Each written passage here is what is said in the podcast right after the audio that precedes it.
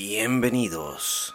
Esto es Radio Paranormal, un espacio donde escucharás historias paranormales, experiencias con lo inexplicable de gente como tú. Así que prepárate, porque Radio Paranormal ya está al aire.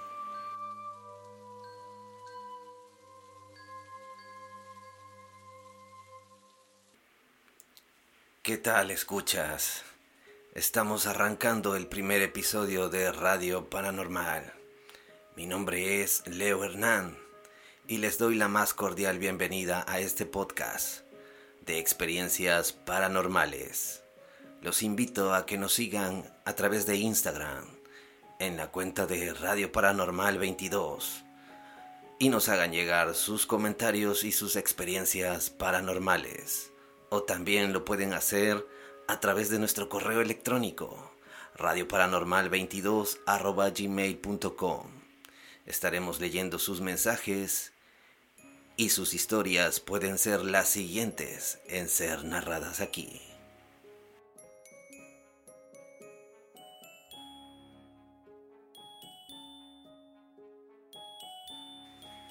Vamos a dar inicio a la historia de este primer episodio. Una historia inexplicable, pero que puede ser muy conmovedora. Pero serán ustedes, escuchas paranormales, los que sacarán sus propias conclusiones. Sin más preámbulos, vamos entonces con nuestra historia.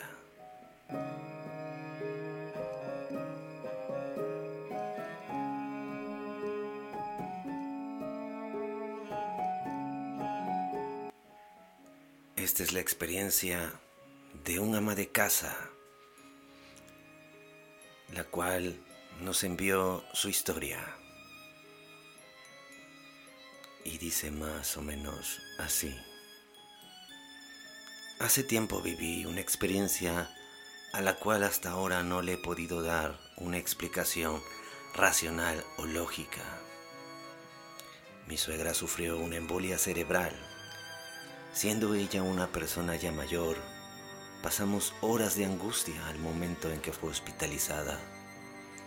Pensamos que no la volveríamos a ver y nos preparamos para lo peor. Pero por fortuna, fue recuperándose poco a poco y quedando fuera de peligro.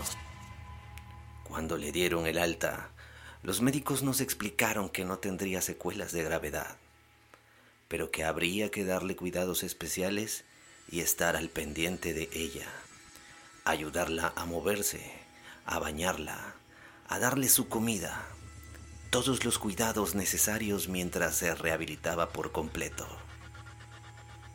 Al salir del hospital, la llevamos a nuestra casa.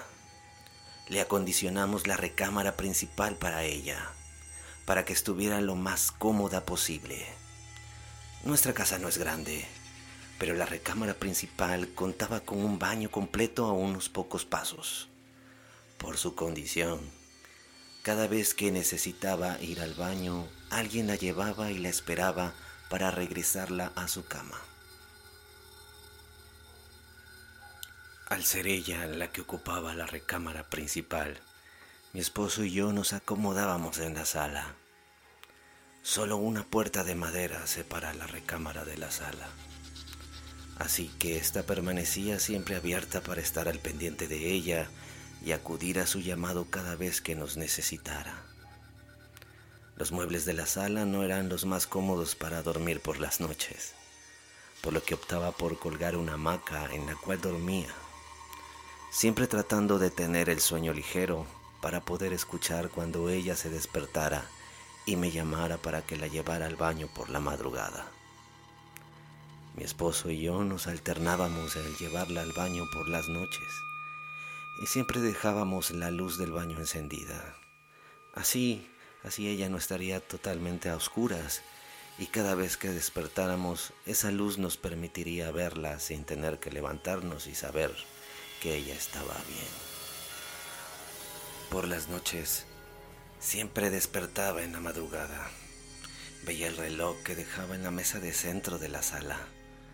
Siempre marcaba las dos, a veces las tres y media, otras la una de la madrugada.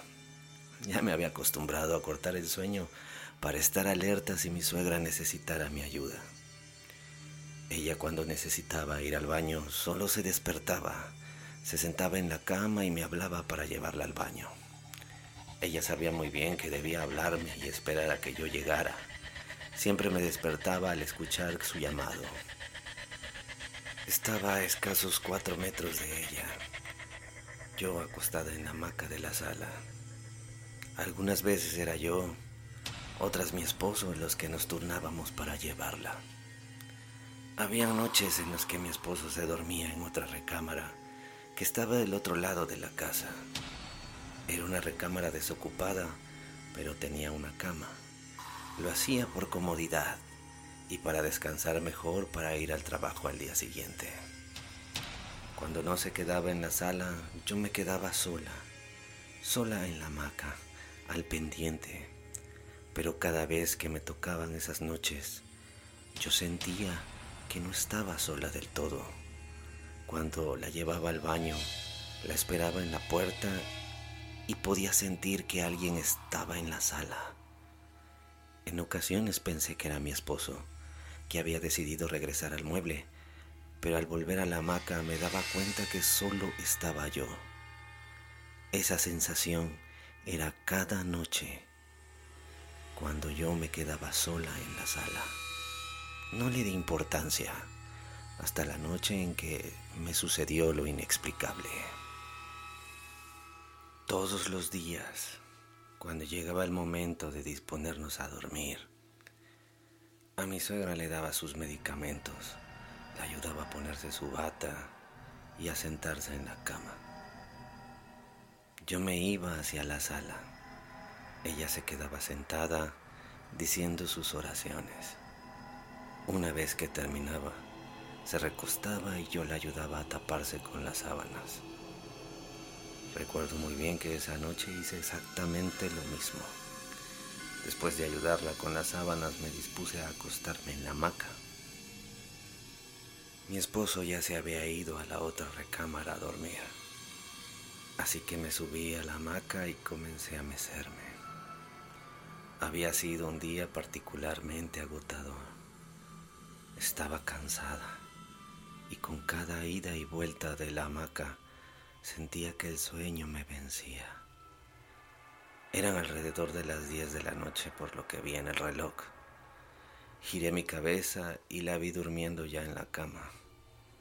Cerré los ojos y quedé completamente dormida. Recuerdo que tuve una especie de sueño, donde escuchaba a lo lejos que me llamaban. Yo intentaba despertar y moverme, pero no podía. Mi cuerpo no me respondía. En mi sueño estaba en la hamaca. De repente sentí como alguien pasó a mi lado y la persona que me llamaba ya no la escuché más. Lo siguiente que recuerdo fue abrir los ojos con sobresalto como cuando te despiertas y sabes que ya es tarde para levantarte. Mira el reloj, pero eran las 5 de la mañana. Me espanté, porque inmediatamente a mi mente llegó la preocupación de mi suegra. Había yo dormido de corrido y no la había llevado al baño. Me levanté y fui a revisarla. Ella dormía. Chequé las sábanas, el colchón, pensando que tal vez estuviesen mojados, pero no. Todo estaba seco y ella dormía tranquilamente. Regresé y me fui a la cocina a empezar el día, ya que mi esposo no tardaría en levantarse para alistarse para el trabajo. Ya por la mañana realizaba mis quehaceres como de costumbre. Mi suegra se sentaba siempre en una silla que está en el patio. Yo en mi cabeza pensaba que había tenido suerte que ella nos hubiera dormido también toda la noche sin despertarse para ir al baño. Sería esta la primera vez desde que estábamos cuidándola. Yo estaba en la batea y platicábamos de diferentes cosas, cuando en eso ella me preguntó, ¿quién era la muchacha que me llevó al baño anoche? Yo al escucharla me quedé por un instante paralizada y le respondí, ¿cuál muchacha? Era yo, solo que ya no se acuerda bien. Ella insistió, no es cierto. Sí me acuerdo bien. Anoche tenía ganas de ir al baño. Te estuve llamando sentada en la cama. Te llamé varias veces y no me contestabas ni venías. La que vino fue una muchacha joven de tez clara y el cabello lacio. Ella me dijo que no me preocupara, que tú estabas dormida y que ella me llevaría al baño. Me tomó del brazo y me ayudó a levantarme. Me acompañó al baño y me esperó en la entrada. Me ayudó a salir y regresó a la cama. Me dijo, acá voy a estar por si necesita ir otra vez. Solo llame. Y se fue hacia la sala. Como estaba muy oscuro, solo alcancé a ver que pasó por la hamaca donde estabas durmiendo y ya no vi dónde se acostó. Todo eso que me dijo me dejó sorprendida. No entendía qué había pasado. Yo sabía que no había despertado y pensaba que ella no había tenido necesidad de levantarse. Lo único que se me ocurrió fue contestarle que era yo. Siempre mi suegra negó que había sido yo. Con el tiempo ya se fue a casa de mi cuñada y allí vivió hasta su fallecimiento. En mi cabeza aún no logro explicar quién la ayudó esa madrugada, pero siempre le agradeceré que lo haya hecho.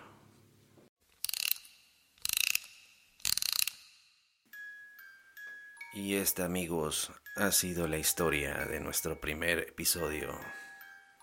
Déjennos saber sus opiniones qué les pareció y si han vivido algo similar. Nos interesa estar en contacto con ustedes.